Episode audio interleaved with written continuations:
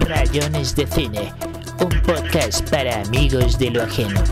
Buenos días, buenas noches, buenas tardes, bienvenidos a Rayones de Cine, el podcast para amigos de lo ajeno, el podcast donde hablamos pendejadas, tonterías y estupideces, pero a veces también hacemos cosas serias y en este caso innovadoras para este podcast o nuevas en este podcast y es como entrevistar a alguien que no es muy del gremio cinematográfico, pero que nos puede ayudar a entender eh, gracias a su, profesionalismo, pues cosas de, de, lo cinematográfico, concretamente el mundo paranormal. Entonces, para eso trajimos hoy al señor Howard Gutiérrez. ¿Qué más, don Howard? ¿Cómo va todo?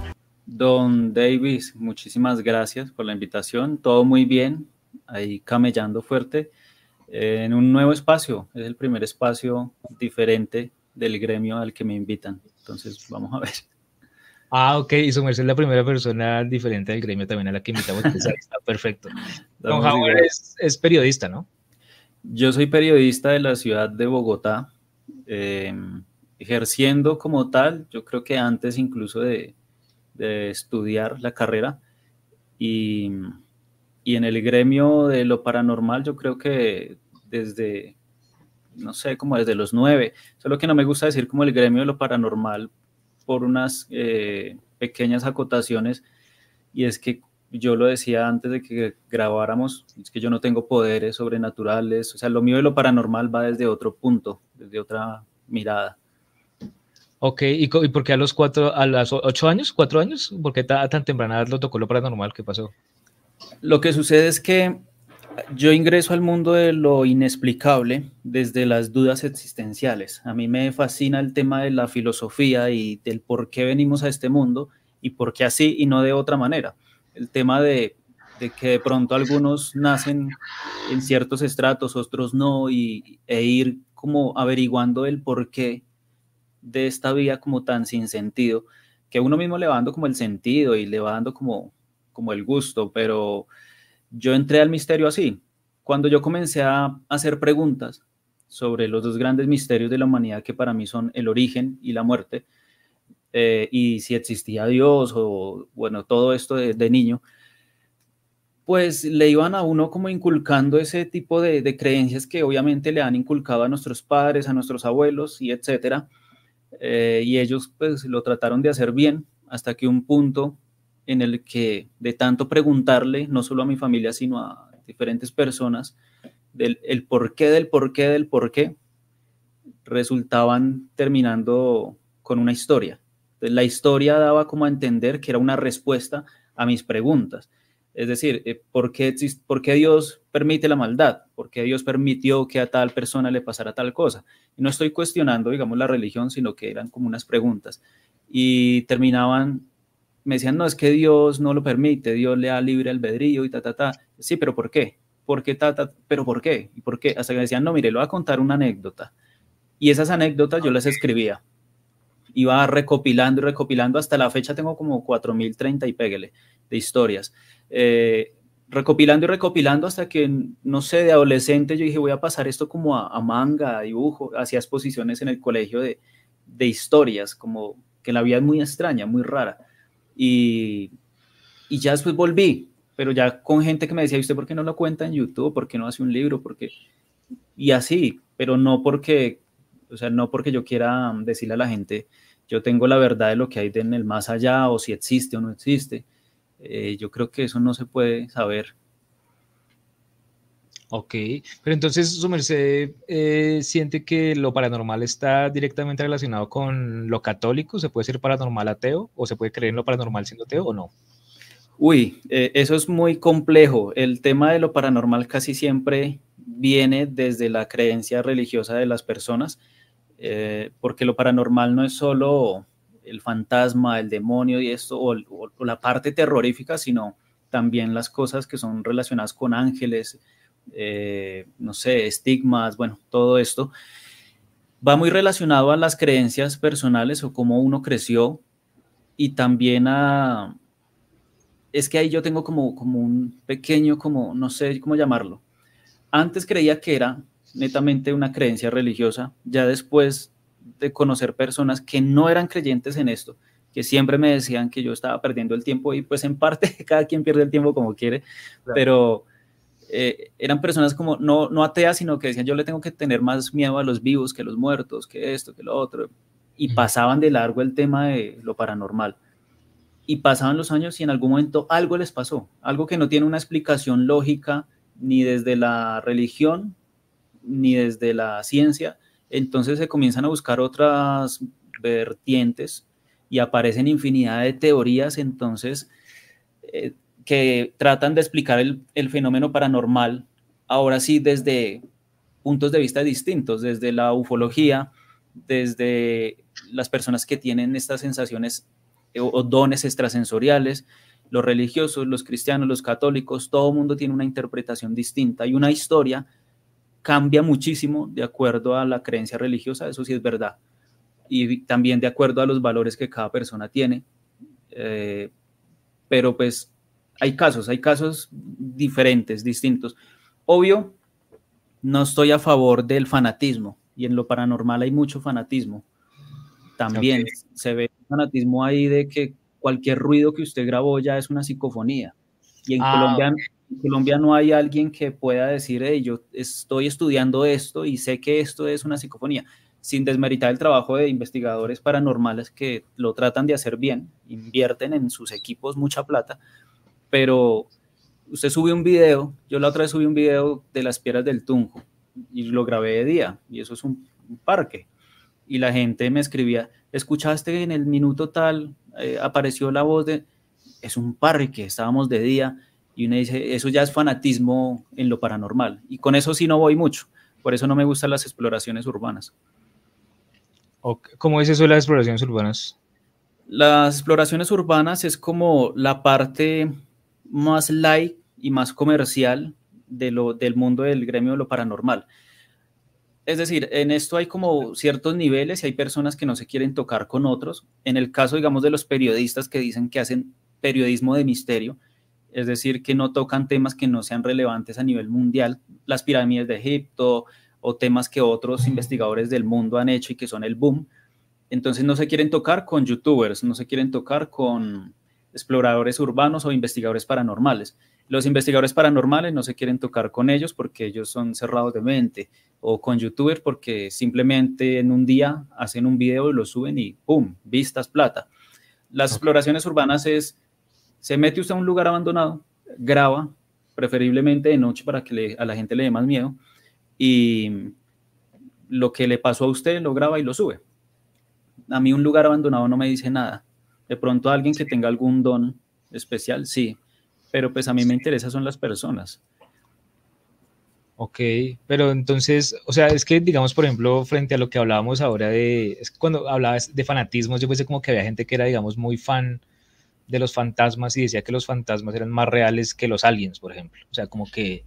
Sí, también, también puede ser. También es que en esto del, fanatismo es hay personas que les encanta lo paranormal y lo investigan y no viven de esto, pero lo hacen de una forma respetuosa hacia los que no creen. Y como que tienen sus opiniones, sus investigaciones, sus puntos de vista. El fanatismo es, si usted no cree en lo que yo hago, en lo que yo investigo, en lo que yo creo, usted lo mando para la mierda y lo insulto y lo hago quedar mal y mejor dicho, ese es el fanatismo. Yo le puedo decir a alguien y pasa mucho yo puedo, esto lo puede escuchar alguien, del colega de que hable de lo paranormal y ya de una vez me va a llevar en la mala, porque ven el mundo de lo paranormal desde el fanatismo de que todo tiene que ser un misterio y no necesariamente. Hay historias muy locas, no lo voy a negar. Hay cosas que uno dice, puede ser, no puede ser. Eh, a mí me han pasado cosas muy raras y yo procuro no contarlas. Todo lo que es personal no procuro no contarlo por lo mismo, porque no quiero caer de pronto en el fanatismo de decirle a la gente, hey, mire, es que yo soy tan especial que a mí me pasan estas cosas raras en el mundo, soy único. Y, no, o sea, me gusta buscar historias, pero buscando también respuestas de, la vida como tal. Pero el fanatismo hace daño en todo sentido. Hay fanáticos desde, lo, desde el periodismo que se ponen una corbata, un traje y salen a, a informar o a desinformar y ya creen que son el putas a eso yo llamo fanatismo, como a... Ok.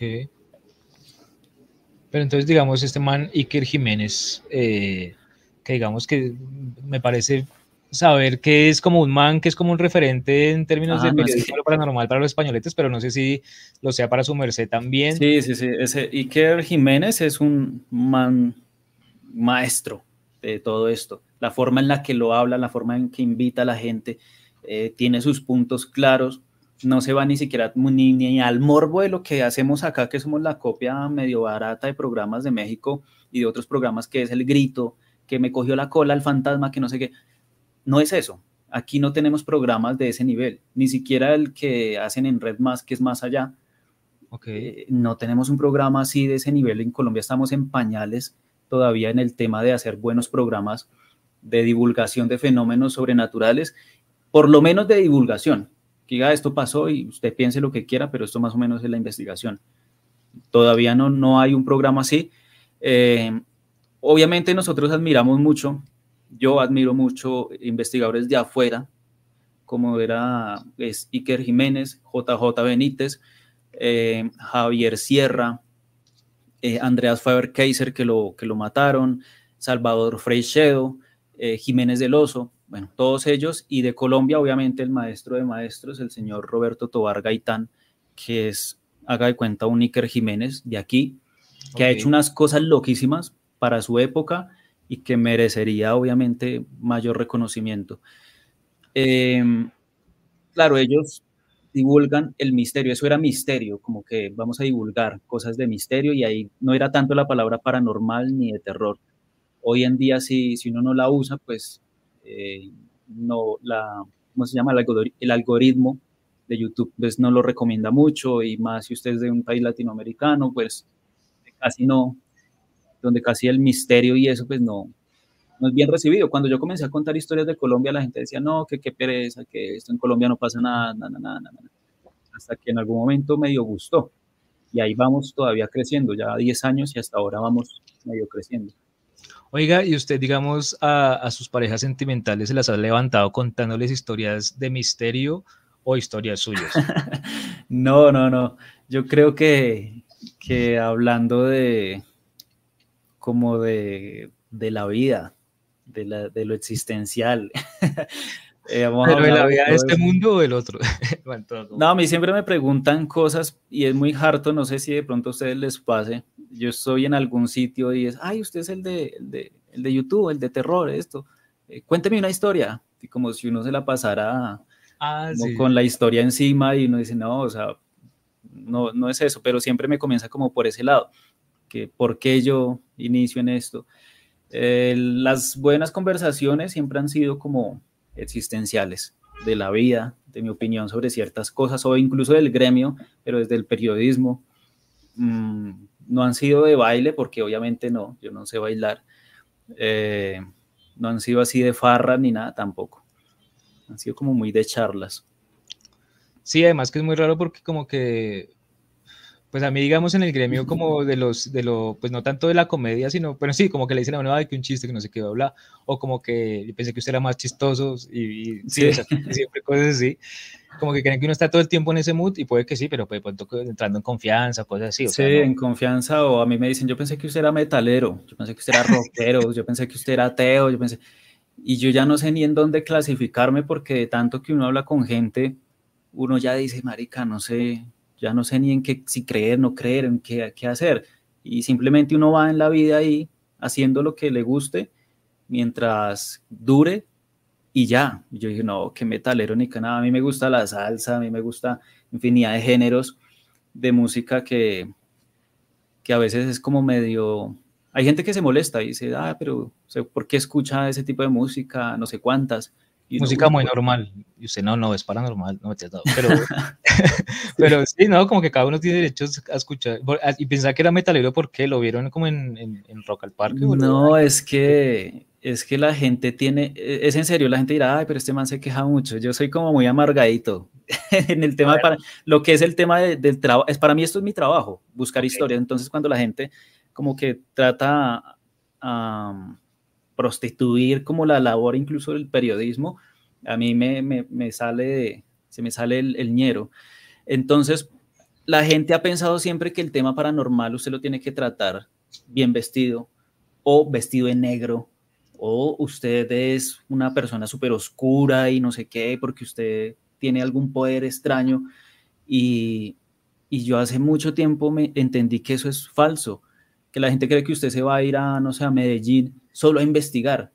Y usted va a Medellín también a conocer, a pasear, a tomarse una cerveza cuando ya dejó de trabajar, a, y va y usted tómese una foto y diga, aquí tomándome una cerveza a Medellín.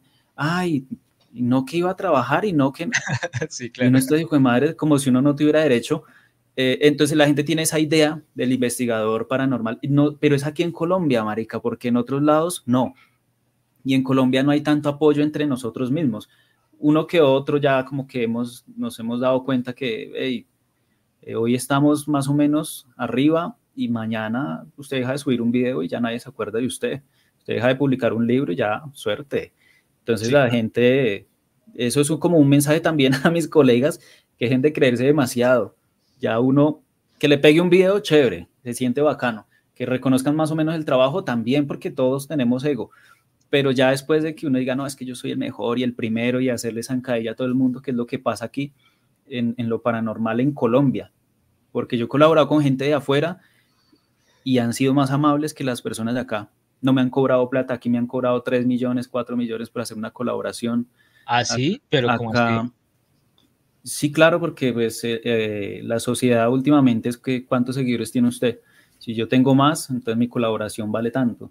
Una, una, mención en Instagram le vale tanto. Y uno dice, bueno, sí, es un negocio, pero pues uno dice, no, o sea, no, no aguanta. En el, eh, aquí como en, tras bambalinas se puede decir, muchos investigadores de lo paranormal a, los que les han hecho zancadilla, que son muchos, aunque no se conozcan, le, se le nombraron a todo esto la mafia paranormal, que es que si usted no ah, es la emisora, usted no es importante. O sea, si usted no aparece allá, usted no vale nada.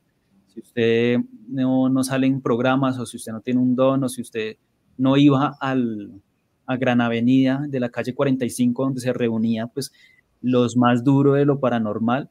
Si usted no iba allá, entonces usted tampoco era la gran cosa, pero usted llegaba allá y no lo dejaban hablar si usted no tenía un don. Entonces, unas por otras, pero llegaba, mira lo curioso, llegaba alguien de afuera, no voy a decir el nombre, pero llegaba, no sé, alguien, un extranjero de España, llegaba a ese lugar y eso sí era frun, don tal, pase, sí, siga esto, lo otro. Y tenemos a este invitado. Aquí a nadie de Colombia le han dado esa oportunidad que le han dado a los, los de extranjeros, ni en canales ni en emisoras. Esa es la mafia paranormal, pero pues bueno, eso, por eso digo que todavía estamos en pañales, la gente no se ha dado cuenta que ahorita lo que está mandando la parada son contenidos como, como este, podcast, YouTube, eh, Instagram, bueno, en algún momento van a, van a llegar nuevas generaciones y, y aquellos quedarán atrás. Oiga, y sí es raro porque se siente como que los libros son cosas del pasado y, y, para gente como usted o como yo los libros siguen siendo cosas muy importantes, ¿no? Pero para el mercado pareciera que, para el consumidor pareciera como que el consumidor no consume ya el libro tanto, sino más video, más audiovisual, más, entre más cortico mejor, ya como que se pierde por la profundidad, ¿no? O, o, sí, sí, y eso, y eso le afecta a uno mucho. Mire que uno trabajando en redes sociales llega al punto en el que uno dice, marica, estoy mamado de, de tanto pasar eh, video, video, mirando qué puede gustar, qué no. Y uno dice, escucha, mi, mi, sitio seguro es encerrarme allá en un cuarto y cojo un libro y me pongo a leer porque a veces siento que, que me estoy volviendo demasiado imbécil de estar tanto en las redes sociales, como que ya no, no me salen las palabras normal, ya no hablo fluido como antes. Entonces tengo que volver a los libros eh, para nutrirme otra vez, tengo que volver a hacerme un cursito, no sé, de reportaje, de crónica, algo, porque siento que me, que me vuelvo como muy imbécil de estar tanto en las redes sociales y eso afecta mucho, afecta mucho uno estar comparándose también con otros o los malos comentarios. Y la lectura se ha perdido, pero a unos niveles brutales. Pero no, o sea, todavía hay gente que, que le apuesta a tener los libros, hay gente que le apuesta todavía primero un libro y después sigue el, el entretenimiento. Em, yo creo, yo creo todavía que se puede Ok. mantenerlo de los libros. Ya escribí el segundo, sale el otro año. Ah, sí, pero bueno, hablemos del primero primero y luego hablamos del segundo. ¿Cómo le fue Sí. con Conexión Enigma? ¿Qué tal la experiencia editorial, sobre todo como el tras bambalinas editorial? O sea, ¿cómo llegó a, a- a publicar? Pues como para que... Pues Eso- mire que, Sí. marica, mire que el, el tema de lo de publicarse un libro siempre ha sido muy difícil. Yo intenté publicar ese libro ya, no sé, como unas 11 veces. eh, intenté con personas que lo hacían a mano, intenté con personas que tenían como su negocio pequeño, eh, editoriales grandes también que obviamente me rechazaron. Em, pero pues yo tuve que hacerle caso a un profesor que en algún momento me dijo, usted cuando vaya a presentar un pro- proyecto a alguien, el que sea, dígale cuánto va a ganar con usted. No le diga que es que este libro es el no sé qué, ta, ta, ta. Y, y bueno, entonces en ese, en ese plan de hacer una estrategia, decirle a alguna editorial, venga, yo le voy a vender tantos libros, como sea, se los vendo. Y van a ganar tanto porcentaje. eh, surgió en ir buscando editoriales y me acordé que obviamente yo trabajé de vigilante, de domiciliario, de mensajero a pie, tomé consumo de- del servicio público en la calle. Entonces yo me acordé que en algún momento yo le entregué una factura de un servicio público a una editorial.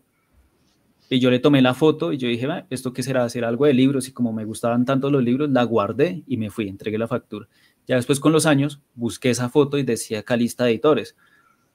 Ok. Les escribí y me dijeron que enviara el manuscrito. eh, lo revisó Álvaro Vanegas, el escritor de terror. Él le dio el visto bueno y ahí comenzamos. Obviamente tuvimos la reunión y lo primero que yo dije fue lo que me dijo el profesor, que dijera, yo a ustedes les voy a vender tantos libros. La idea es que esto se venda. Pues no era la idea principal, porque pues la idea principal era que la gente tenga un libro con las historias más importantes y esto. y como ese sueño que todo mundo tiene de publicar un libro y les gustó y dijeron que sí, se arregló todo ese tema, es agotador como un berraco. O sea, Sí. yo, es, fue más agotador que incluso el te- el- la tesis de, de la universidad. Uy, qué cosa tan brava. ¿Así? Que yo no soy escritor, entonces lo que yo hago es transcribir lo que tengo y lo pongo ahí y uno dice, bueno, eso está bien. Y no, Dios mío, eso, es, eso fue horrible. La corrección, mucha corrección, ok.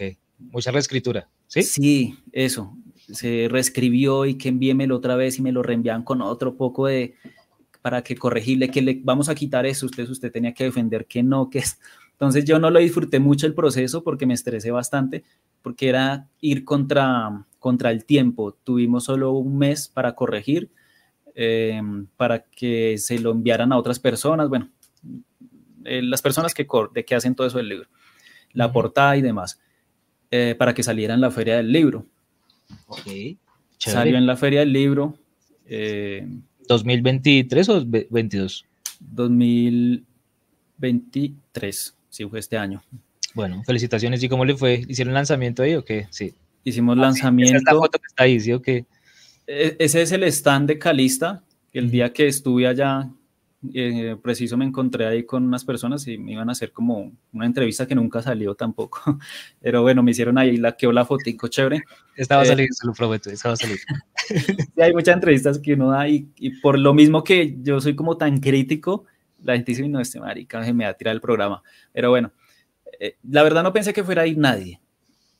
Ok. porque uno dice el primer libro, la gente está acostumbrada a YouTube, audios, narración, incluso en los videos la gente no le gusta que uno coloque el tema de la investigación, sino de una vez la historia.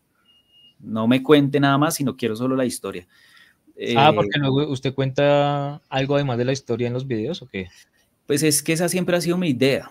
Mi idea siempre ha sido hacer una crónica de cómo llego yo a la historia, entrevistar a la persona y no solo narrarla, porque después la gente comienza a decir, es que usted se la inventa, es que usted no sé qué.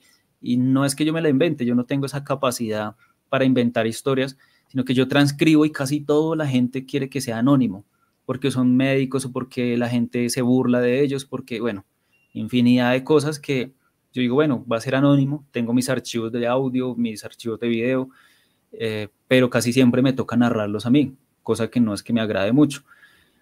Y, pero pues ahorita estoy incursionando en la crónica como tal, que es lo que me hace más feliz a mí hacer, que es investigarla, documentar, editar y mandar el video como tal, como un programa bien, bien fuerte, como algo de calidad, mejor dicho.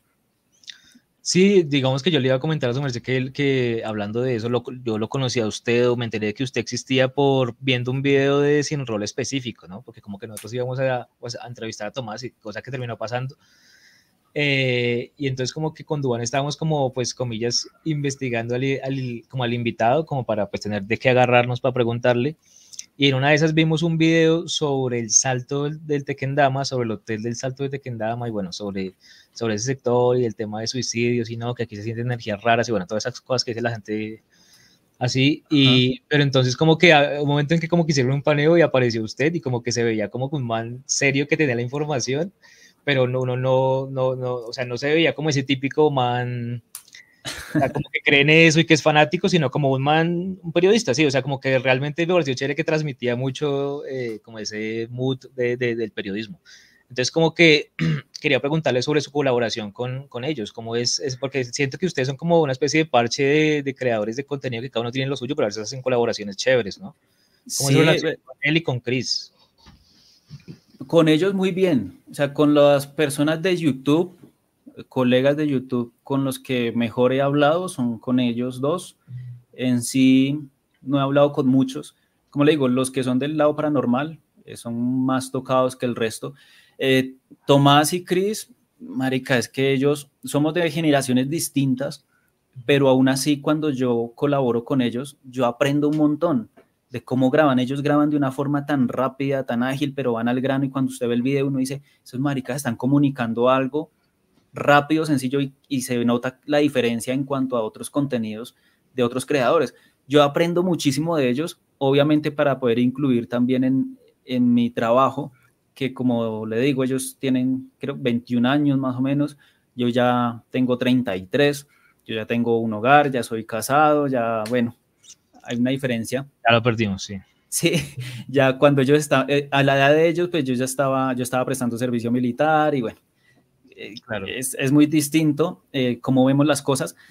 Eh, me gustaría estar más cerca de, de, ellos porque aprendo, aprendo mucho cómo graban, aprendo cómo se desenvuelven ante la cámara. Yo soy una persona demasiado eh, tímida ante el público. Por eso creo que me resguardo mucho en mi profesión periodista, entonces ya la seriedad creo que me queda un poco mejor. Y, y creo que a ellos les ha gustado que cuando me invitan, yo procuro ayudarles en lo que más pueda. Yo les digo, bueno, más o menos qué, qué buscan, qué quieren. Les busco un testigo, les busco tal persona, les, bu les busco información que no han contado en otros lados. Eh, pues no sé si es de la generación, pero se demoran muchísimo en contestarme dos, tres días. Y yo, ok, en cambio yo a veces cuando estoy programando, que son colaboraciones, eh, o sea, yo la tengo que dejar de una vez listo para tal día, le tengo que buscar tal cosa, esto, que quiere más o menos la persona, pues para que le sirva de, de, algo mi colaboración, porque para estar ahí al lado solo porque soy yo, pues obviamente no, para eso van ellos solos. Pero no, una chimba, ellos son, ellos son re bien.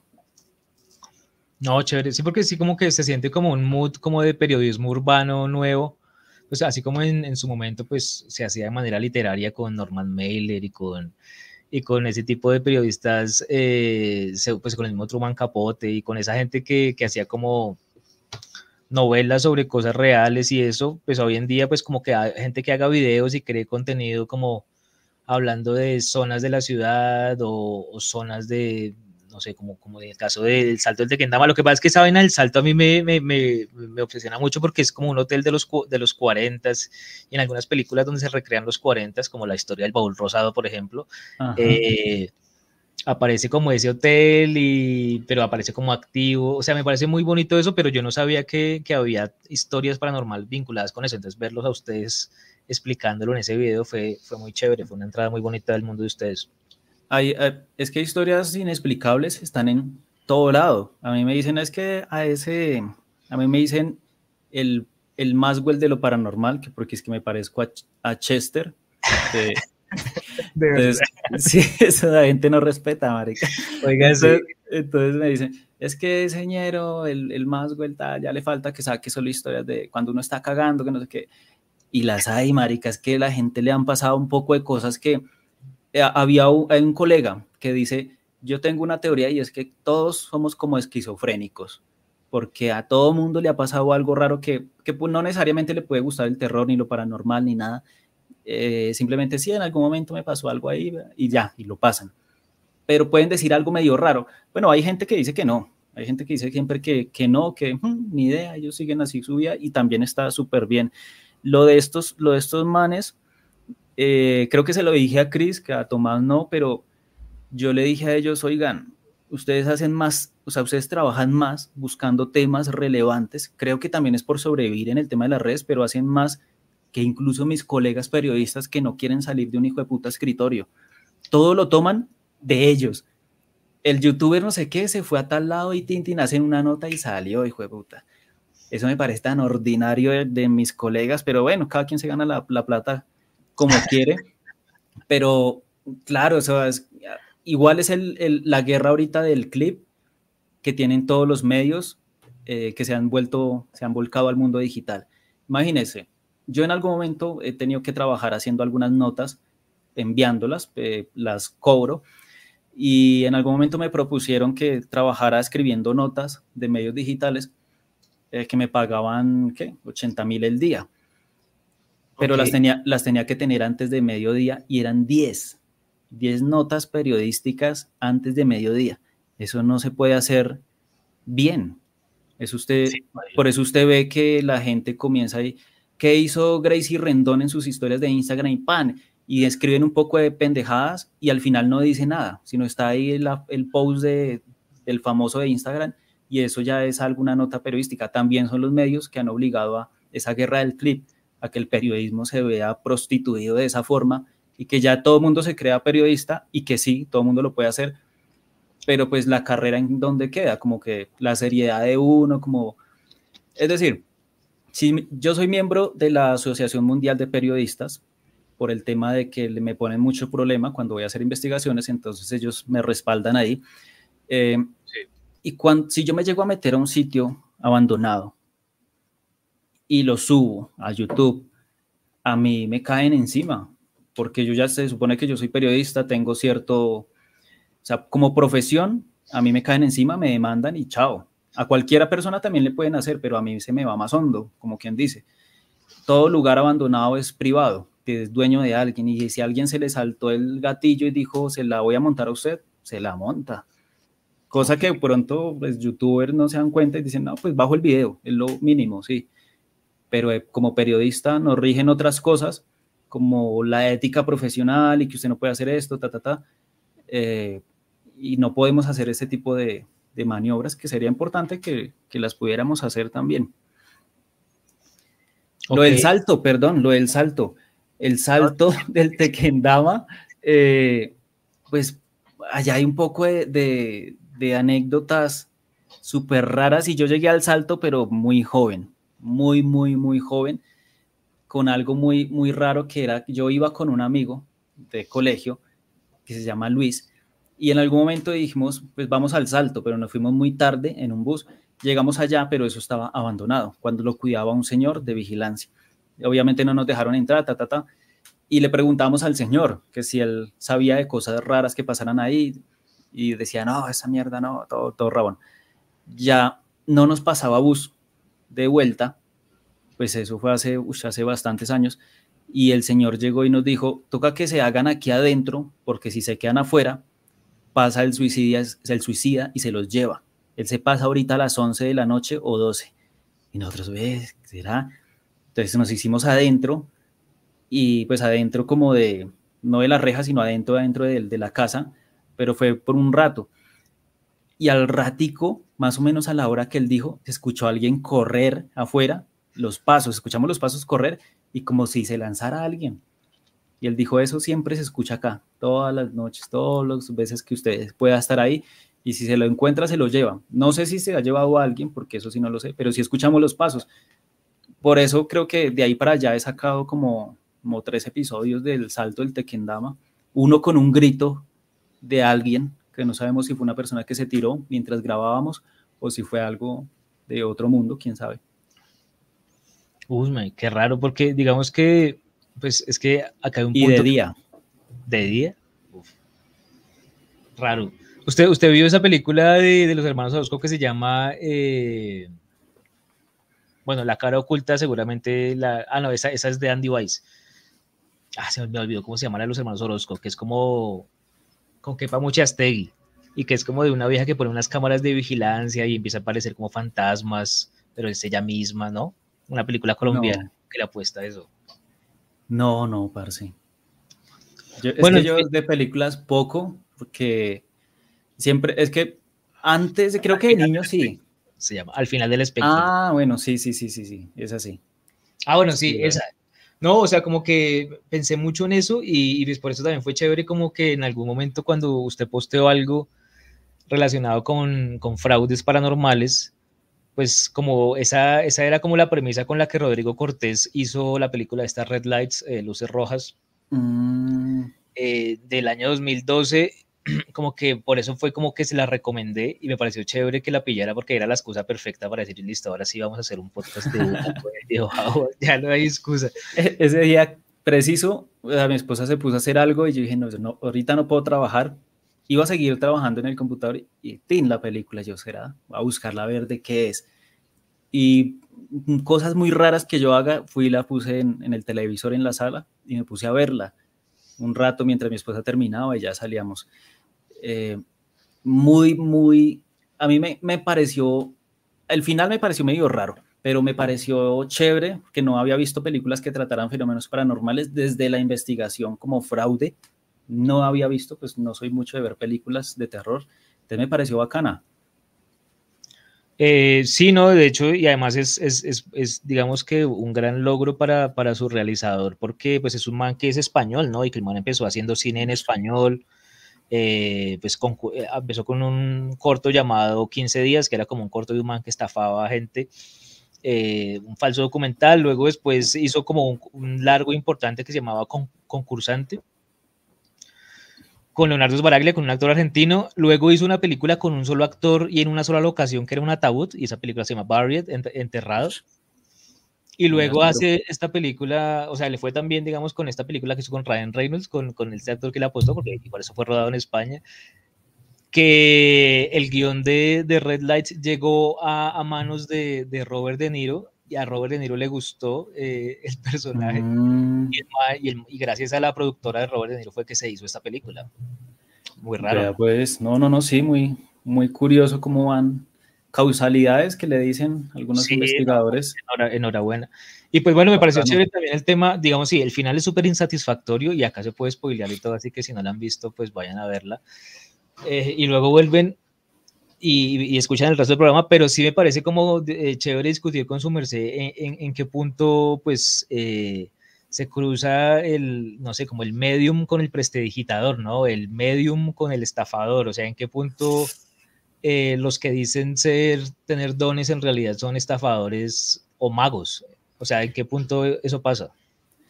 Es que eso es muy, muy difícil de, de identificar. Uno a medida que pasa el tiempo, como que va va teniendo ciertos puntos personales que uno dice esta persona como que no, pero obviamente yo puedo dar un porcentaje de los mediums, parapsicólogos, tarotistas, angeólogos, eh, personas que trabajan con em, santería, el doctor José Gregorio Hernández, que invocan a, bueno, con todos ellos.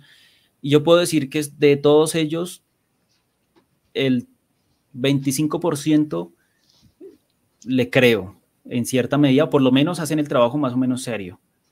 El resto, baila. El resto están tapados en plata. Y he tenido testimonios de, de personas que son muy conocidas en el gremio, muy famosos, pero que no se puede decir porque pues, eso si no a uno, si, si a mí me amenazaron hace mucho tiempo por contar historias paranormales, imagínese con decir eso. ¿Lo amenazaron? ¿Cómo fue eso? Sí, o sea, lo del tema de la mafia paranormal en algún momento, que yo vivía en Bosa, eh, es que no, no tiene ni sentido, es realmente estúpido lo que voy a contar, pero pasó. Hágale, hermano. Me enviaron, yo comencé como a, medio a, a, ser visto en algún momento, pero tenía 20 mil seguidores, si no estoy mal, no era la gran cosa, tampoco vivía de YouTube.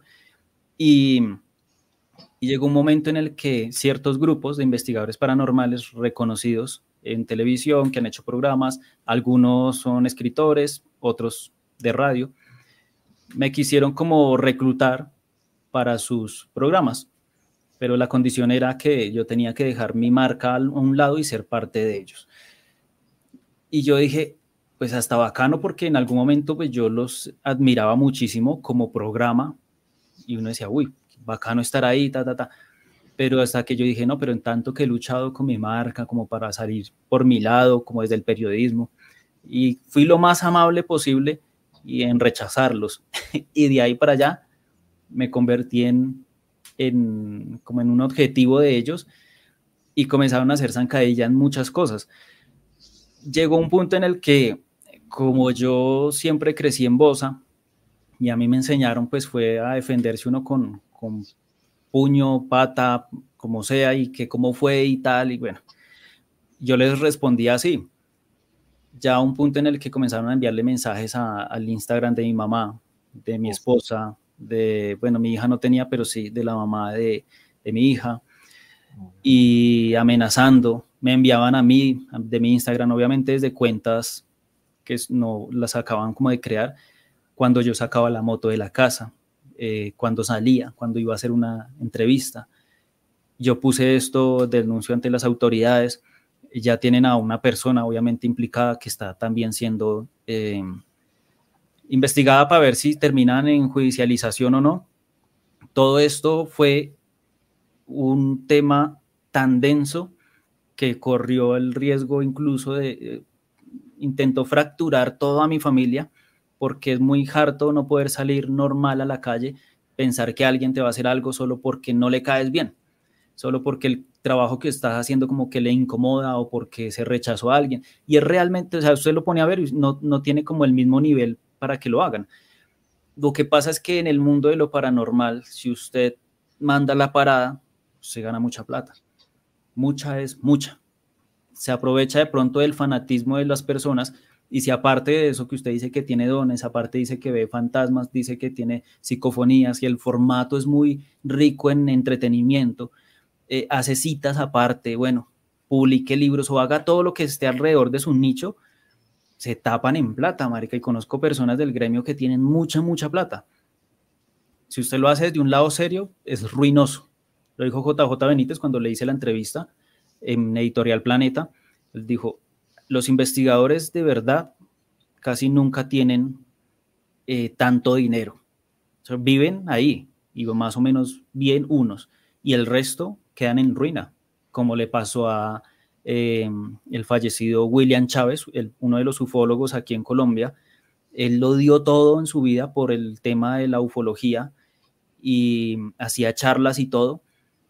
Y pues no me consta porque en algún momento yo quise hacerle una entrevista a él y nunca pude pero él murió en una condición ya pidiendo que le donaran por Neki, murió muy mal, porque esto no es negocio, esto si usted lo hace de forma seria no es negocio. Entonces a mí me da embarrada con las personas que pues no pueden vivir de las cosas serias que hacen. Eh, pero bueno, eso, que me amenazaron por contar historias y yo seguí, seguí de terco y me fui ganando un poquito más de enemigos, pero también he ganado gente muy buena en esto, profesionales que me han enseñado, colegas de periodismo muy tesos, de lo paranormal también muy amables. Entonces hay una, pues no se puede decir que guerra, pero sí hay una cosa muy fea aquí en Colombia con ese tema, de que no quieren dejar que entre otros al, al, al medio, al este. Em, con, ah, bueno, y con eso, para responderle lo de los medios de fraude, yo en algún momento, copiándome un poco de, los investigadores de España, que ellos decían, nosotros tenemos que investigar a los investigadores. Y yo dije, claro, marica, porque ¿quién, quién lo investiga uno?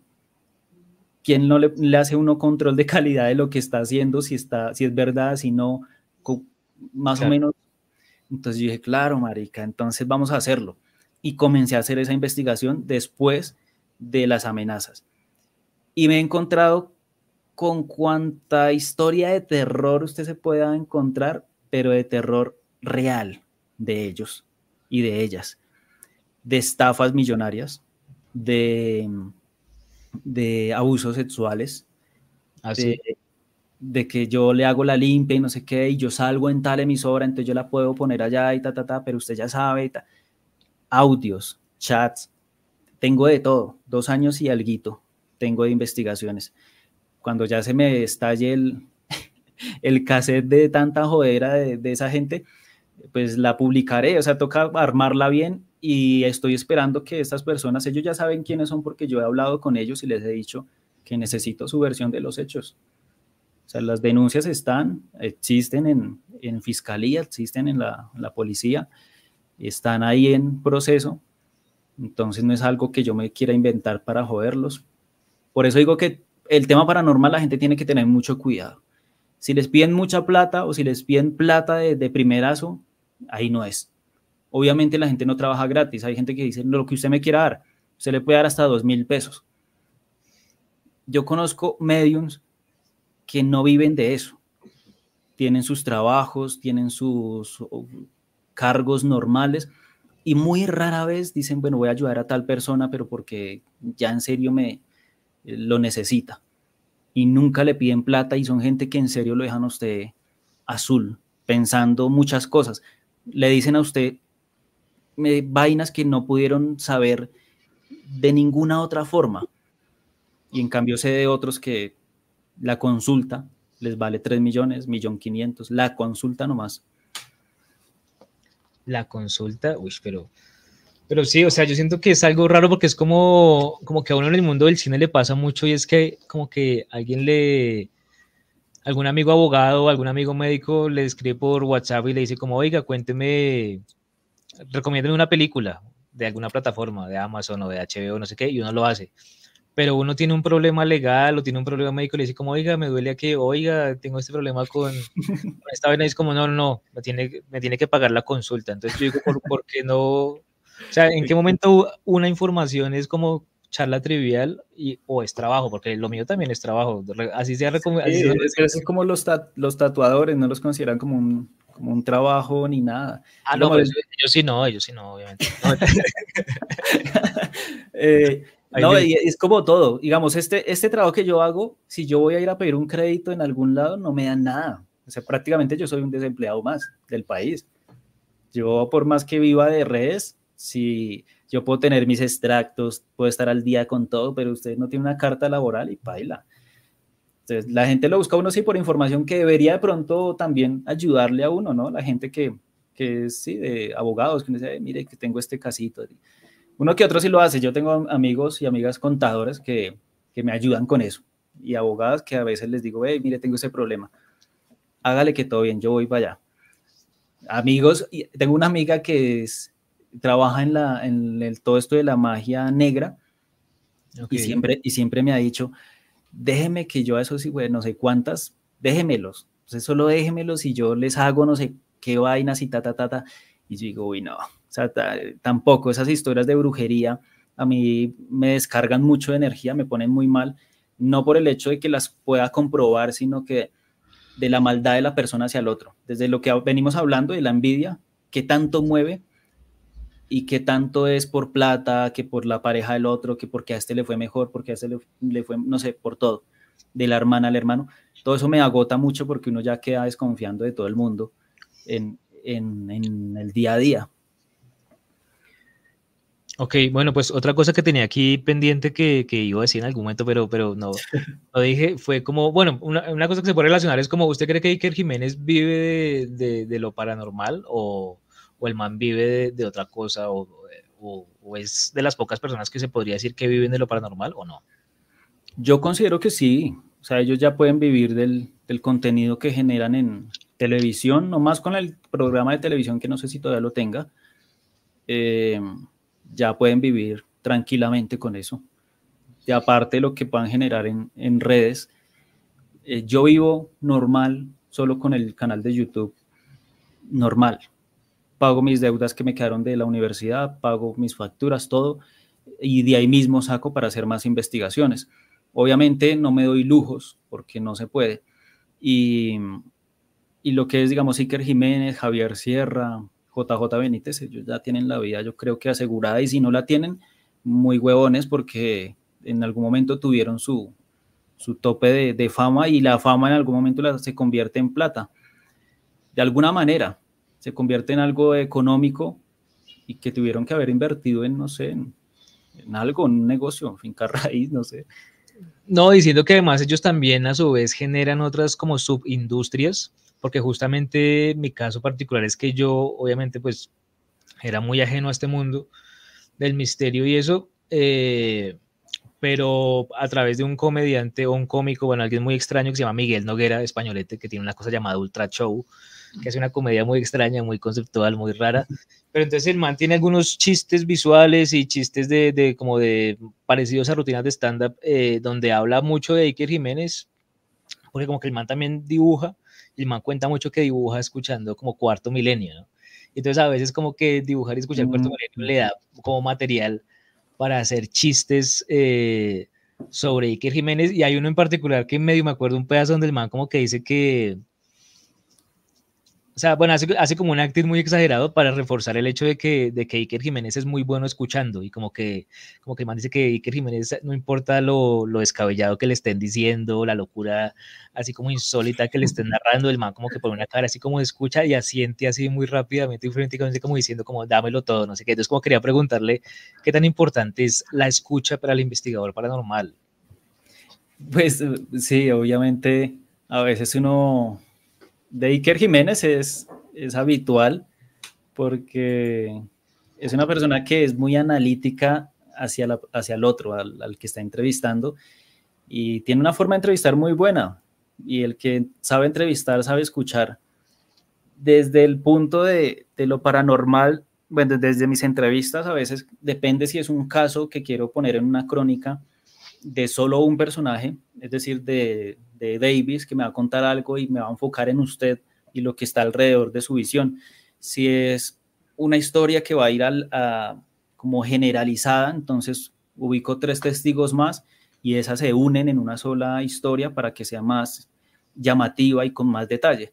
Entonces, depende, si voy a hacer una crónica, eh, antes de eso tengo que tener como, como un, una escaleta preparada de decir, bueno, yo por dónde voy a guiar este testimonio, por dónde quiero que vaya esto, eh, a qué nivel de, de, intensidad dramática o de, de suspenso quiero que llegue esta entrevista, porque eso también se tiene que generar en los programas, porque si uno coloca una entrevista ahí, la persona hablando de chorro, tres segundos y la gente se, se aburre. Entonces, ahí ya es donde yo digo, bueno, aquí tengo que interrumpir, tengo que escuchar muy bien en qué parte puedo interrumpir a la persona para que pueda ir acorde a lo que yo ya establecí en mi, en mi cabeza o en mi croquis de lo que va a ser el especial de ese video. Hay personas que lo hacen en, una, en un cuaderno, hay personas que lo hacen en el momento o que graban todo y dicen, bueno, de a partir de las interrupciones que le hice a la persona, ahí miro qué hago. Y empiezan a armar un poco de cosas, eso ya depende del trabajo, pero pues se dice que, que, uno tiene, que uno aprende más escuchando que hablando, y así, así es casi todo, uno hace unas que otras preguntas y algunas no las hace y ya las van respondiendo todas, entonces ahí tiene que tener en cuenta uno eso, ir anotando, en minuto tal me respondió esta, ta, ta, ta.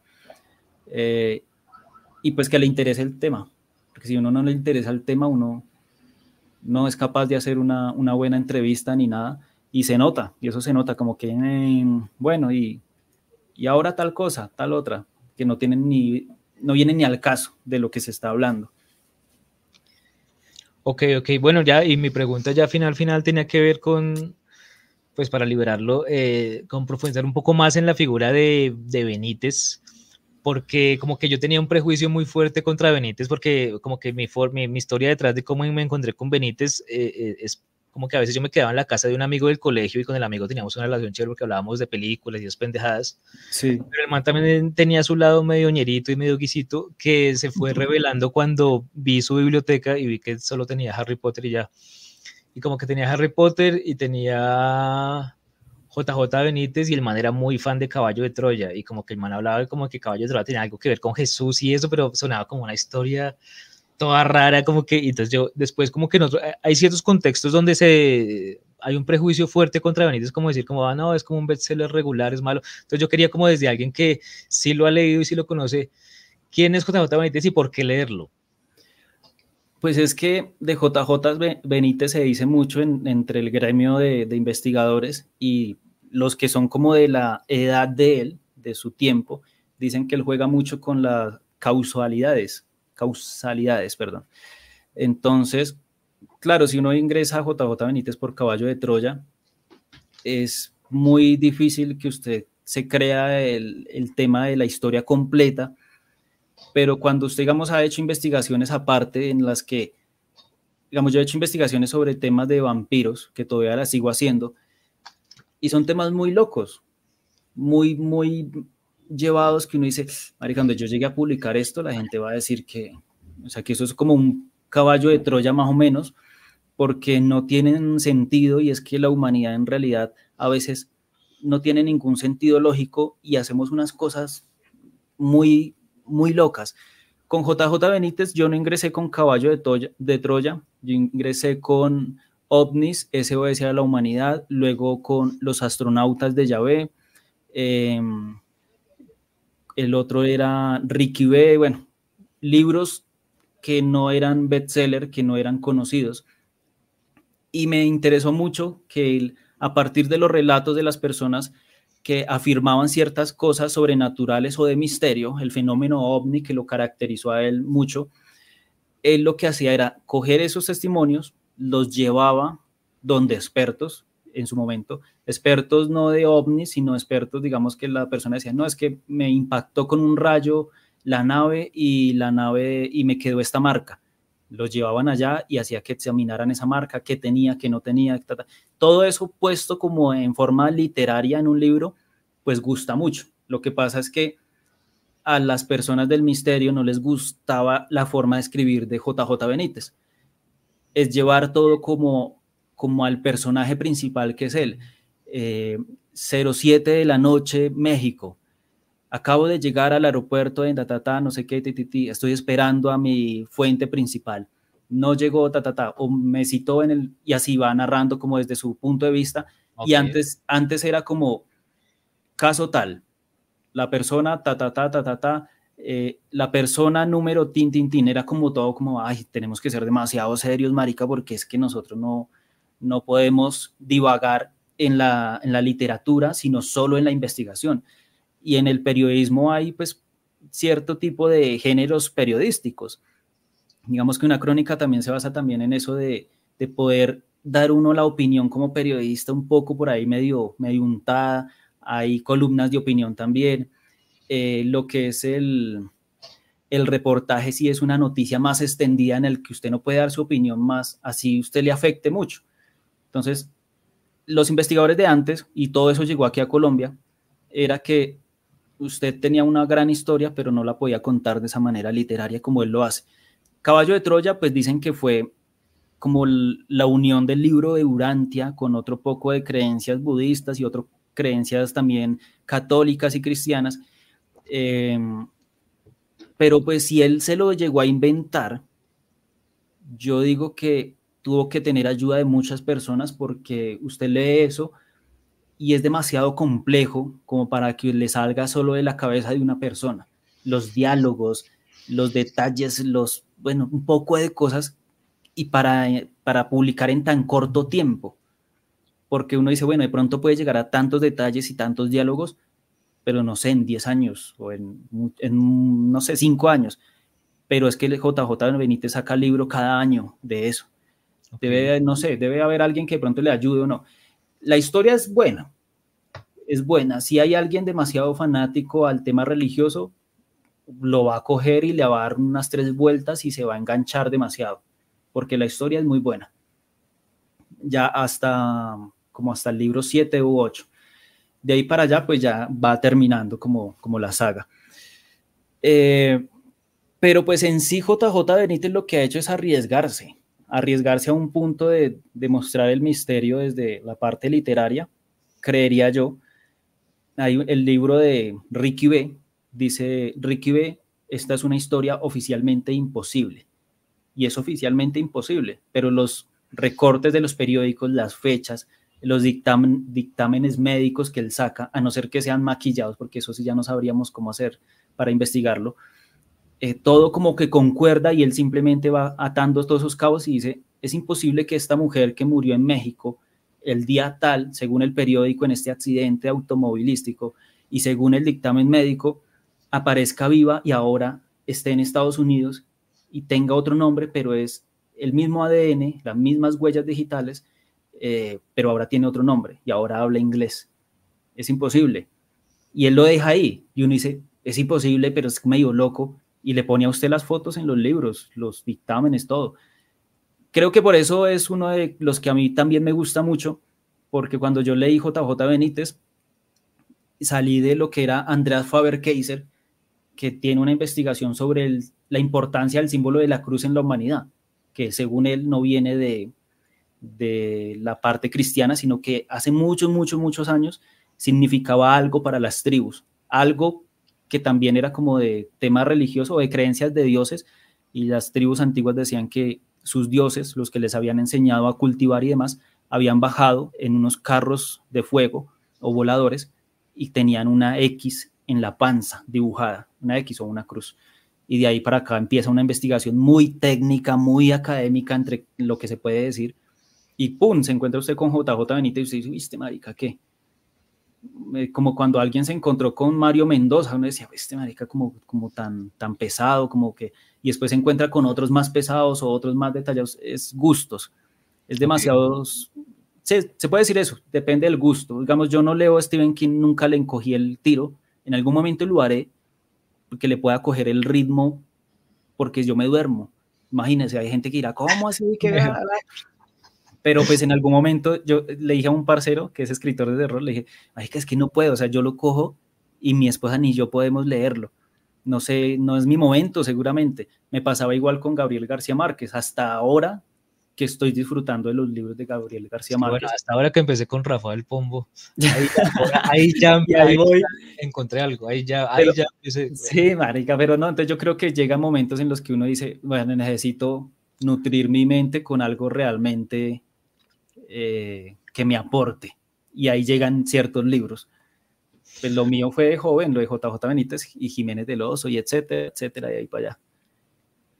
Bueno, pues don Javor, ha sido una charla muy, muy entretenida y muy, muy informativa. Muchas gracias. Eh, no hablamos casi de la película, pero bueno, qué pena ahí. No, no, es un timo, es un timo. Es, igual es una película de estafadores de cierta manera, entonces siento que un, un programa estafa eh, más o menos, no me no es estafa, obviamente, pero, pero siento que fue una charla donde aprendimos mucho de lo paranormal y siento que es, era muy necesario aprender de lo paranormal para poder disfrutar más de esa película. Entonces, el que ya se la vio, escucha esta entrevista y ya se la repite sabiendo un poquito más de lo paranormal gracias a su merced, entonces ya la ve de otra forma. Yo me la voy a repetir después de charlar con su merced fijo. Esa película es bastante curiosa, es que es muy tirando a lo real, porque se vio que la señora la doctora, al final la matan, si no estoy mal, creo que, que, la mataron. Ah, sí, así con Weaver, sí, a la de Alien. Eh, y sí, es bueno, una eso. además. Sí, la película se pone re insatisfactoria, marica. Sí, al, inicio lo engancha uno, ya después, porque el tema es muy aterrizado, porque si hay personas que se encargan de desmentir toda investigación paranormal, pero pues que tienen sus trabajos normales. Yo me encontré con una de una universidad, un señor me dijo, a mí su trabajo me sabe a mierda. Yo les ayudé a hacer unas encuestas, perdón que me extienda, unas encuestas para la universidad. Y por eso fue que me hicieron una invitación a un almuerzo, pero no era investigación de nada. Y nos sentamos ahí con todos esos maricas así, científicos de universidad, estudiantes y más. Y yo ahí con el tema de periodismo paranormal y marica, qué incómodo. Y la pelada que sí, pues me llevaba más o menos en la buena, me dijo, mira, te presento al, no sé qué, el decano, bueno, no sé, el que llevaba esa investigación, que estaban ahí, un señor más estudiado que el hijo de puta. Y se queda mirándome con una cara como de fastidio, de odio, y me dijo, nosotros hemos procurado en algún momento desmentir todo este, todo esto de lo paranormal y a mediums y todo este tipo de cosas. Y me acordé de una vez en la película ah, de este señor, eh, porque ellos tienen sí, que ciertas maneras de descubrirlo mediante eh, que el sudor que emiten, mediante no sé qué, que le revisan el cerebro. Bueno, yo a eso no sé mucho. Y me dijo, y su trabajo me sabe a mierda, no me gusta, yo detesto todo eso que tiene que ver con lo paranormal y todo ese show y ta, ta, ta. Dijo, pero si hay algo que de pronto eh, me parece bien que rescato de, de usted, es que por lo menos dice que no ve fantasmas y que por lo menos le tiene mm, no miedo, sino respeto al misterio más grande de la vida, que es de dónde venimos y que ellos están buscando, que siempre están en esa búsqueda del dónde venimos y para dónde vamos. Dice, y yo le tengo, si quisiera contarle cosas que de verdad den miedo desde la ciencia, los dejaría a muchos con ganas de como de, de desvivirse, voy a decir, porque la vida sí tiene ciertos misterios desde la ciencia que dan para que usted, mejor dicho, te quede en, coma desde lo existencial. No me los contó, quedamos en que me iba a contar algo, pero pues de esa forma en la que me hablaba, pues no creo que, llegue a pasar, pero sí me dejó pensando que si desde la ciencia ellos tienen misterios que pueden dejar a alguien depresivo eh, desde lo existencial, pues yo no me imagino que a qué nivel serán no, y además como que también me parece que la película nos lleva a pensar, porque siento que la película es tramposa en cierto sentido. Sí, es puro Sí, en la medida en que también muestra, o sea, supuestamente el personaje de Robert De Niro nunca fue ciego y todo el tiempo fingió, ¿no? Como el truco así tipo a lo de Prestige, como de que el man se hace, se hace, se hace, el, el renco, bueno, así, pero en este caso eh, el man nunca fue ciego, pero entonces hay una, hay, hay una escena, hay un plano en la que se muestra a Robert De Niro solo y nadie lo está mirando y el man aún así finge que es ciego, o sea, o sigue fingiendo que es ciego o está fingiendo ciego, que es ciego ante el espectador para que el espectador tenga clara esa información y la sorpresa le, le, pegue más duro, pero entonces siento que ese, ese, ese pedacito es súper ilegítimo. Y cuando le, le, vendieron a uno la idea del ciego, porque si no hubiera mostrado ese pedazo, uno pudo, podría haber sacado la conclusión de que él de pronto no era ciego, sino que con esos pedacitos que mostraban de él ahí ya llevado como con sus gafas y haciéndose el ciego, uno no, no dedujo que de pronto no podía hacerlo. Ahí la vendieron bien. Sí, pero yo siento que sí, sí es, sí es re raro porque, o sea, sí es tramposo porque el man, o sea, es poco verosímil que el man finja ser ciego estando, estando solo. Solo, sí, exacto. Es poco verosímil y como que alguien podría decir, no, el man es tan profesional que lo hace, pero otro podría decir, no, pero es que el man tampoco es tan bobo. O sea, si el man se puede dar lujo de disfrutar de ver y de usar la visión, pues lo va a hacer cuando esté solo. Y, me pareció como que era un timo como del realizador mismo. Pero, pero también pasó cuando el, el pelado final va y lo busca y se le quita el puesto, creo que eran unas citas que él hacía, como unas sesiones privadas, va y lo busca y se mete él en vez de la otra persona y se sienta al frente y no le, no le habla ni nada, pero el, ciego, el ciego, entre comillas, debió haberse dado cuenta que... Sí, exacto. Que era Pero no, no sé si se dio cuenta o no, o yo me perdí en esa parte, pero se sentó al frente y lo escuchó y lo escuchó y lo escuchó y lo escuchó y después se fue. Sí, sí, pero seguro no se durmió viendo esta película, ¿no? No, no se durmió usted porque esa parte pasa, que él se fue a buscarlo todo rabón, todo, todo sí, sí, Sino que sí, no, no, o sea, no, una parte en la que sí yo decía, no, marica, no, no, ya me estoy perdiendo, que como así que esto, que lo otro, sí empezó siendo de descubrir fraudes y al final terminó dándole como la certeza a los fenómenos paranormales, si no estoy mal. Para después al final en una sola escena decir, ah, bueno, y era mentira todo, jajaja, chao. Sí, en un momentico con las gotas de agua y el otro man, y yo decía, no, marica, me hubiera gustado que terminara eh, sin el, los poderes, sin el que el man era sin poderes ni nada, hubiera quedado bacana. Sí, o como que todo el mundo tenía poderes de repente, o alguna pendejada así. te hago creer que no era un timo, pero no, mentira, sí era un timo. sí, era como una, una trampa. Me, recordó mucho como a Indiana Jones 4, que, que había un, un personaje que interpretaba a Ray Winston y el man como que era de un bando y luego se torcía y decía, no mentiras, era de este, y luego se torcía y decía, no mentiras, fingí que era del otro, pero luego, no mentiras, y así como tres veces, y uno, no, ya no te creo nada de ese personaje, marica, o sea, como que... A, mí me pasó, me pasó como, nosotros con mi esposa vimos una serie que se llama Los 100, una mierda larguísima, pero una cosa, a mi esposa le gusta todo eso futurista y toda esa mierda, y, y la, ella la empezó a ver, y ya después yo me quedé viendo, y por temporada unos son buenos y después se vuelven malos y este no sé qué y vuelve al bando y vuelve y hace y esto y yo digo, no, madre, que ya mucho, mucho enreo y toca ya, son como, como nueve temporadas, pero cada una dura, uff, pucha. Y al final como que encontraron, se encontraron como que con el Dios del universo y un poco de cosas. Y el que menos usted pensaba que iba a llegar allá, llegó al final de esa, de esa chimbada y uno dice, no, marica ya queda uno como decepcionado de tanta trama, ya es demasiada trama, demasiados giros en la trama. Digo yo giros porque pues así lo llamamos en, en esto de la edición. sí, claro. Sí, plot twist, sí, no, giros, giros está bien.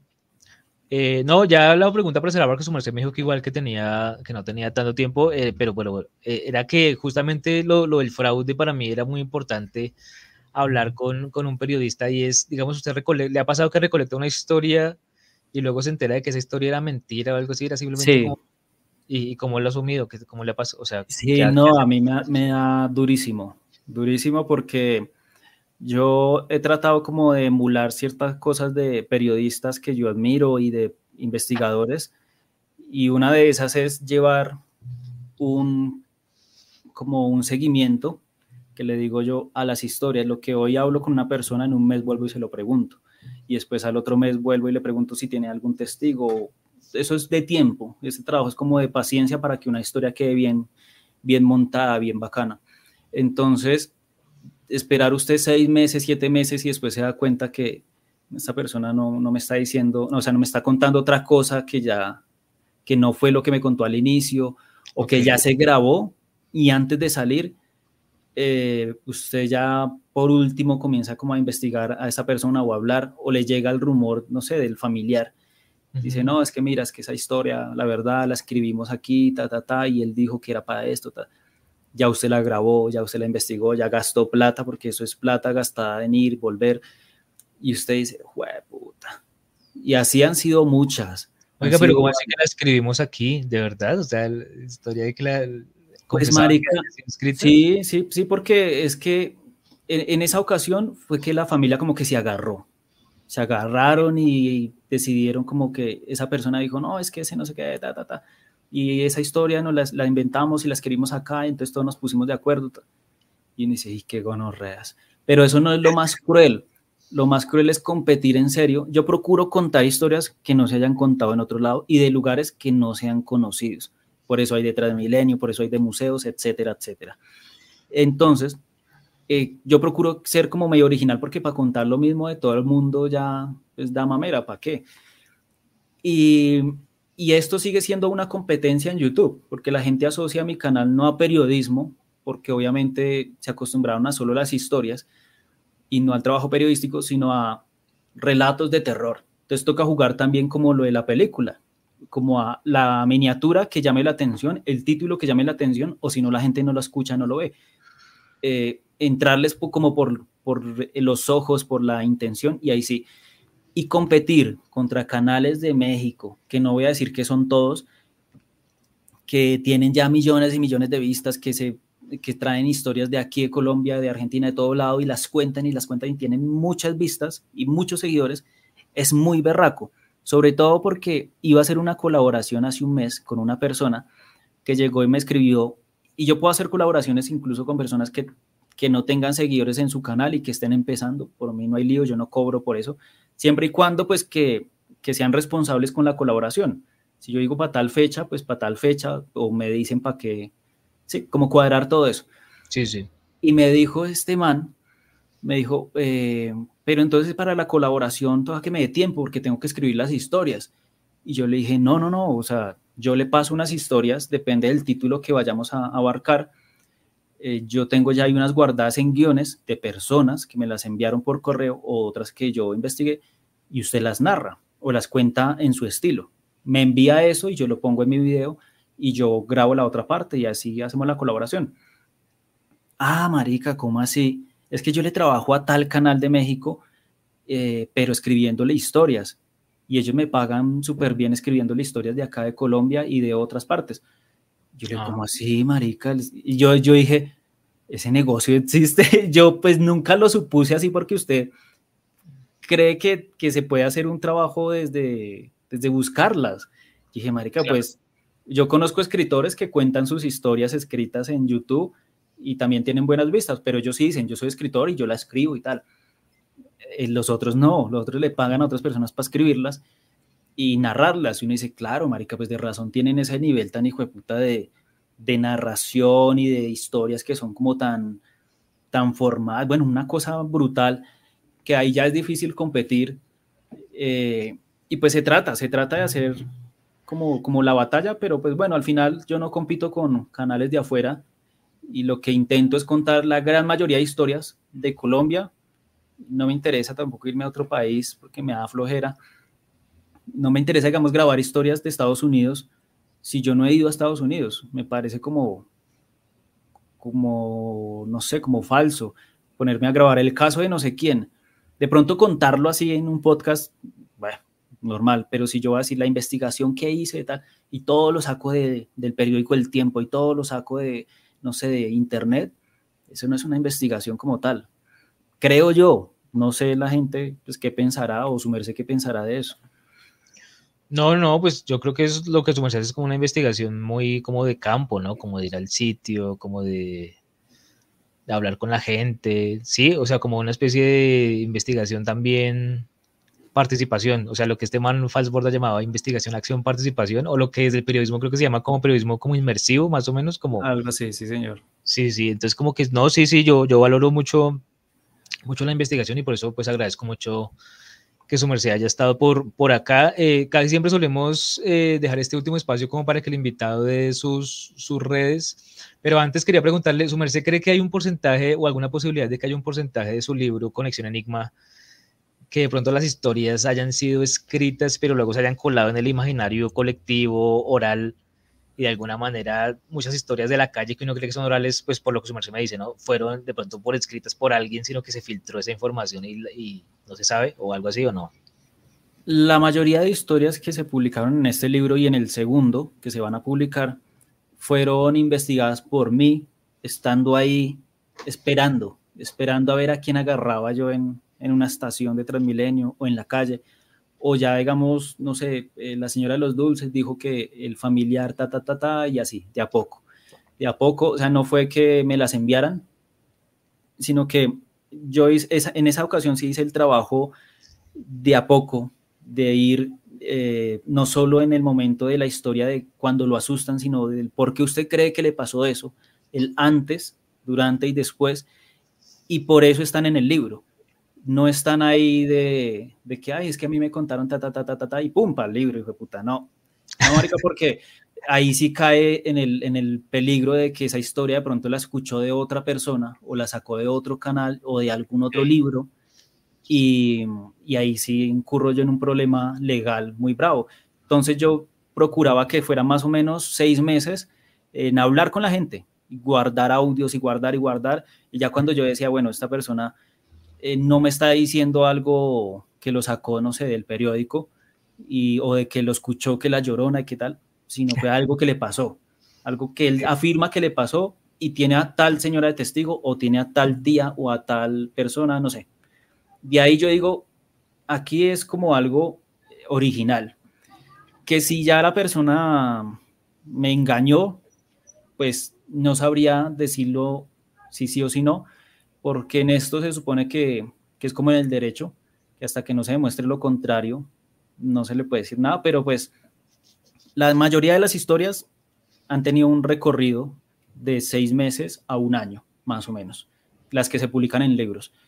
Las otras que se publican en correos, en YouTube narradas, muchas de son de correos, pero yo le pregunto a la persona, le, respondo el correo, eh, esta historia apareció en otro canal, es de su propiedad, me da el permiso por escrito de contarla en el canal solo audio o me permite seguirle la investigación a este caso presencial, virtual, ta, ta, ta.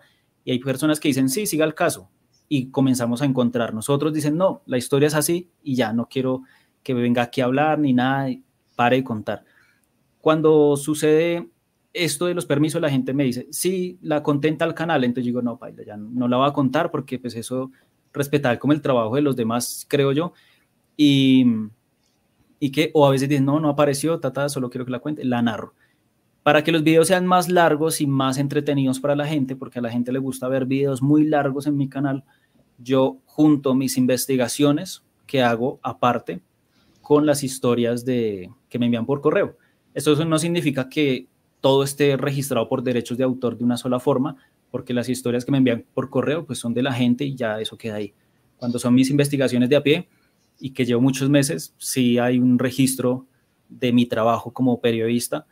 Entonces, se hace con el motivo de que sea más entretenido el video y bueno, eso, no sé qué, si le respondió o no. No me deje hablar tanto, marica. No, no, no, fresco que este programa eso. Todo igual, no, pues yo simplemente, yo, o sea, es que yo como se me dijo que teníamos una hora, yo pensé que, pues yo por eso como que no, está, pero sí, pero no por mí, es bien que su merced hable lo que quiera, hermano, todo No, o sea, más o menos una hora, porque casi siempre dura eso, pero pues si, si se puede hablar más, pues no pasa nada. Sí, no, su merced es, es bienvenido. No, de hecho yo tenía una duda muy legítima y era, digamos, en el caso, por ejemplo, del libro, eh, esas personas que contaron su historia serían coautores o no necesariamente, digamos, siendo una compilación de historias de la gente, ¿cierto? Uy, ahí se hace un trabajo duro, ahí se hace un trabajo de, de notaría, se hace un trabajo de, de, letra, igual hay un trabajo que es entregar un dinero a las personas, por eso pues no es que uno gane mucho con un libro, o sea, gana de difundirlo, pero en realidad si uno es o sea, si uno es consciente de las cosas, uno tiene que decir, o sea, ser transparente con las personas. Desde el momento cero que usted va a hacer la entrevista a esa persona, tiene que decirle qué quiere hacer con esa entrevista, por qué la quiero grabar y en dónde la voy a difundir y cómo voy a difundir eso. Si no hay eso, la persona en algún momento pues lo puede mandar de cualquier manera. Cada persona que aparece en la historia ahí es porque hemos hecho el trabajo eh, legal con ellos y me han dado el permiso algunos me han cobrado bastante, otros me han cobrado más poco. Eso yo lo dejo al criterio de ellos, pero todo está firmado y, así. Ah, ¿y cómo es el cobro? ¿Por minuto o algo así o qué? De la historia. Sí, sí, sí. No, es como em, hace un tiempo hice una grabación para, bueno, para Discovery, creo que es para Discovery, con una serie de personajes ahí también del misterio, y ellos le hacen firmar a uno como el derecho a, usar la imagen en, tal programa, sin derecho a plata, sin derecho a nada, sino como publicidad. Es algo así, como que hay un escrito y yo les digo, bueno, esto lo quiero utilizar en un libro o va a ah, aparecer en YouTube.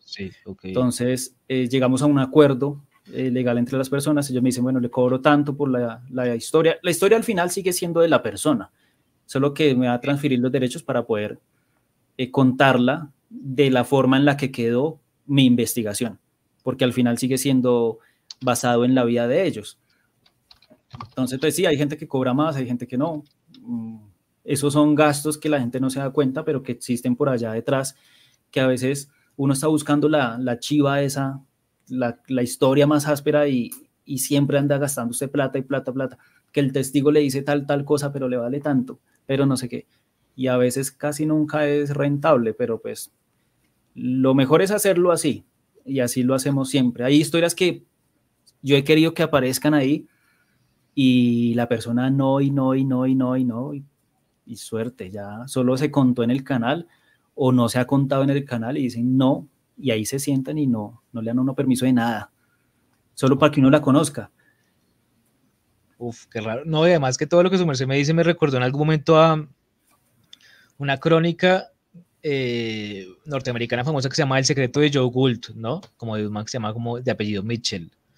Y, en esa crónica narraba la, historia de, de, una especie de homeless, de indigente de, de, Nueva York, que se la pasaba con una maleta y, se robaba como el ketchup, la salsa de tomate de los, de, de los restaurantes.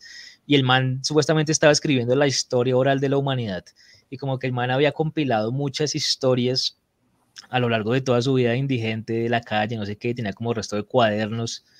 Y, y el man nunca terminó publicándolo y ni terminó pasando nada con eso y como que era un timo, sí, o sea, como una, una vaina súper rara como de un man que decía tener una vaina re dura, incluso como que conoció a un man que lo iba a publicar así re duro, en una editorial así re dura, y no sé qué, llegaron a la última instancia y a la última instancia como que el man se quebró y como que confesó que no tenía nada, o sea, como que no tenía nada, o sea, era, era pura carreta, era como un delirio así. Entonces, como que todo esto para preguntarle por la oralidad, digamos, bueno, para recomendar el libro que es una chimba, eh, yo también quiero se lo recomiendo por interno nuevamente.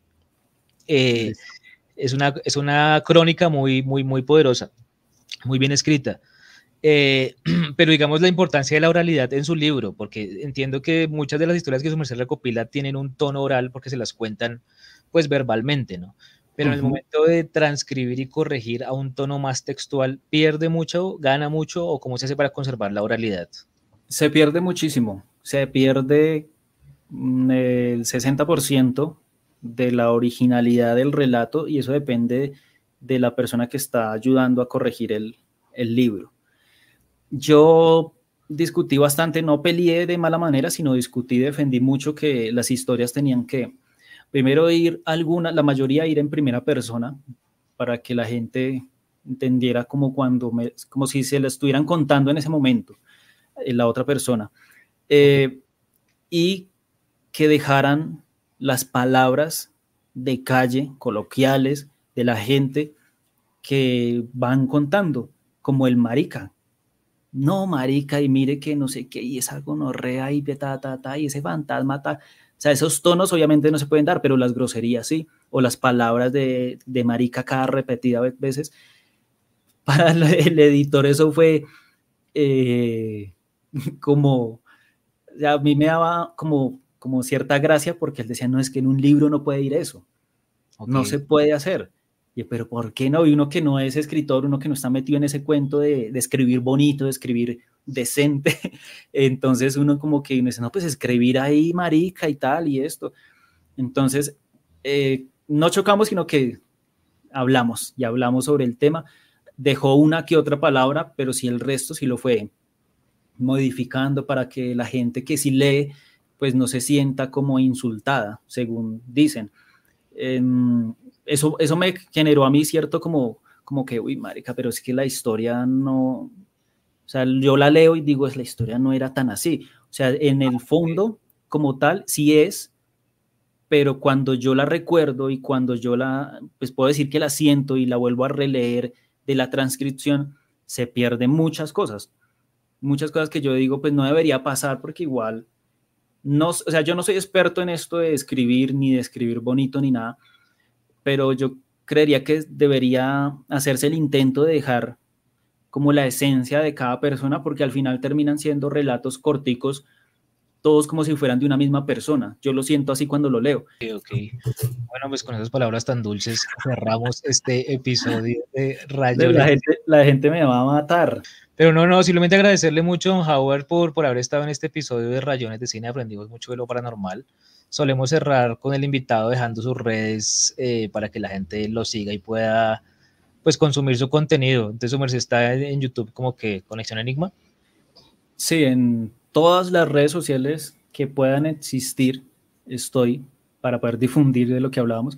Eh, como mi nombre, Jaguar Gutiérrez, slash Conexión Enigma. y eso, así aparezco en todo lado. Spotify, en bueno, X, todo, todo lado. Bueno, perfecto, don. Entonces, pues esto saldrá por Spotify y en cuanto salga, pues le mandaré el link por si su merced quiere también difundirlo por su lado. Claro Gracias por estar aquí en Rayones de Cine. Muy, muy amena la conversación, hermano.